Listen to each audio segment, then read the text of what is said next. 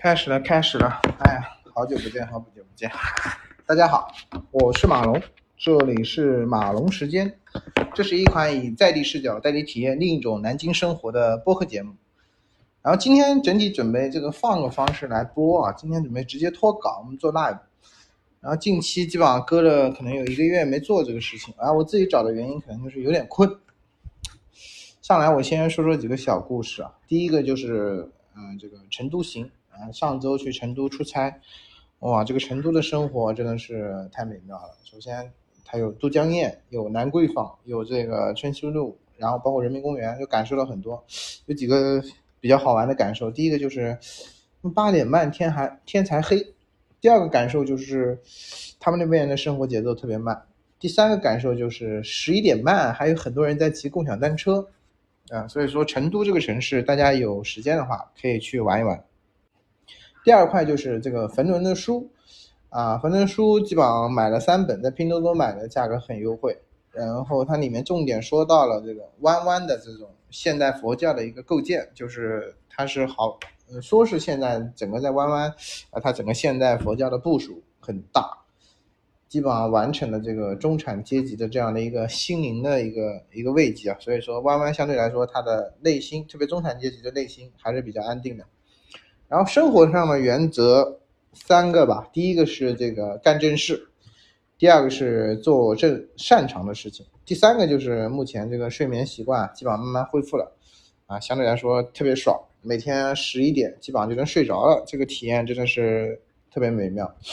然后说说本期的主题啊，本期是最后一期划水类主题，这期主题叫做马龙的童年故事里的事，说是也是。啊，主要是说说几个小故事，嗯，可能我不知道大家对南京有没有了解啊。第一个就是，其实我的这个老家啊，其实叫螺丝桥，也叫二道桥，就是现在的这个滨江公园，以前是一个宅基地，以前家里面大概有一个一千平的一个院子，然后呃小时候一个人的生活，然后和我弟俩在那个院子里面，然后家里面可能有很多这个枣树啊、柿子树。包括以前和小时候老弟的一些生活啊，经常会从围墙翻过来和我一起去打游戏，然后做各种各样的事情啊，这是第一个故事。但这个故事呢，我发现脱稿讲有点难啊，所以这个第一个故事就结束了。啊，第二个故事就是啊，现在的这个上金河这个区域，那时候可能叫做南京特殊教育师范学院啊，是一个这个专门做特殊教育的。啊，小时候经常去那边去踢球，然后足球、乒乓球、体育。基本上我们就是放学或者是周六周日都是翻墙直接过去，然后那边有一个比较好玩，就是我一个同学的父亲，他基本上是我们体育和所有下棋的一个启蒙教练，我们就会在他家的后院去学各种的棋，然后他老爸做裁判，然后这个段经历到现在都记得。那第三个故事呢，就是棉花堤，棉花堤其实它的位置啊，就现在的滨江公园，以前的棉花堤可能比较破啊，不像现在的滨江公园。我小时候主要在那边打枪战，啊，他那边有很多那种水泥柱子，然后就躲进去，砰砰砰打那种 BB 弹。现在可能可能都不是 BB 弹，BB 弹还打到人身上还疼一点。现在 BB 弹基本上是一个水弹嘛。第四个就是这个上新河，呃，现在也在啊。以前那边有戏院，然后最出名的就是那条街，可能接近一两公里，它都是红灯区。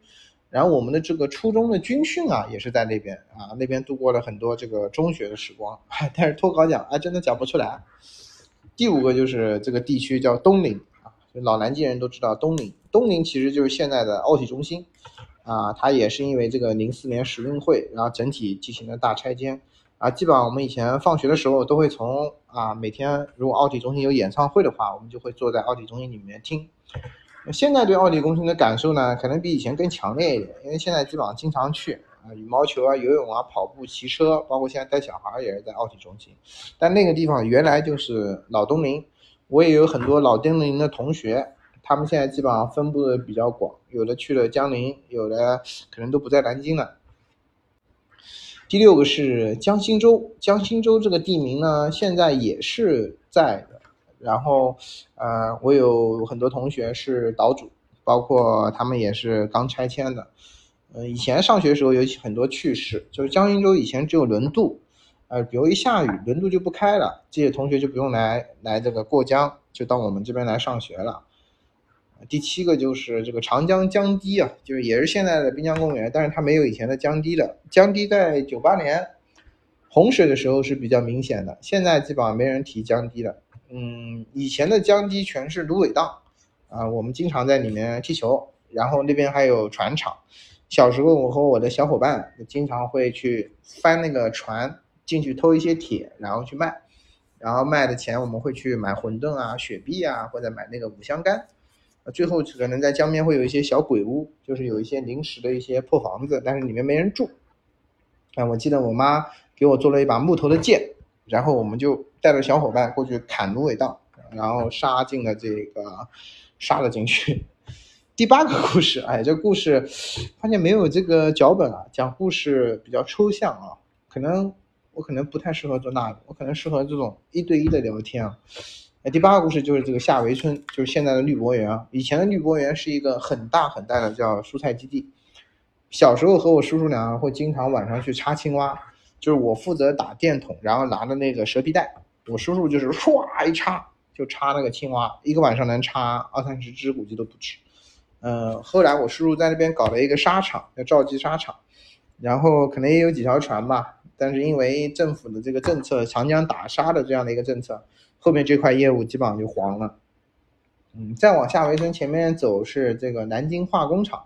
啊，现在可能就是目前苏宁瑞城的这个地方，包括那个应该就是苏宁瑞城这个地方，呃，以前是是一个化工厂，里面有个公共浴室，小时候基本上都是在那边洗澡，就是那种澡堂大澡堂子，是属于员工的澡堂。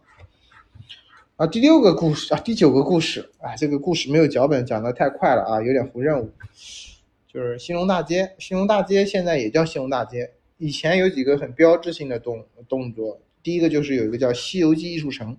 就里面有猪八戒啊、孙悟空，有很多《西游记》的一个大雕像。旁边有一个这个南京最早的一个水上世界。嗯，小时候我会翻围墙去那个水上世界，那时候可能还上三四年级啊，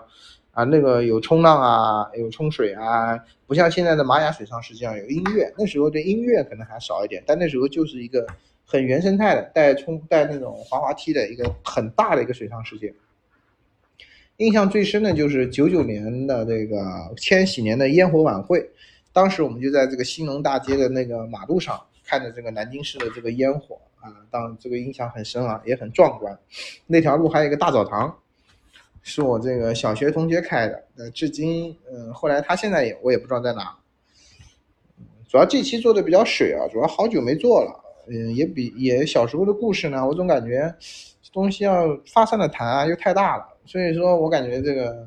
还是要把这个时间啊聚焦到正事上，所以闲聊主题差不多了，我准备下一期，下一期可能是两周后，我准备开始做一些正事或做一些擅长的事，然后下一期正式回归这个马龙擅长的事情，我准备做产研故事，就是产品研发故事的第一期，就是讲一些有趣的 A P P 应用。然后我们下期见。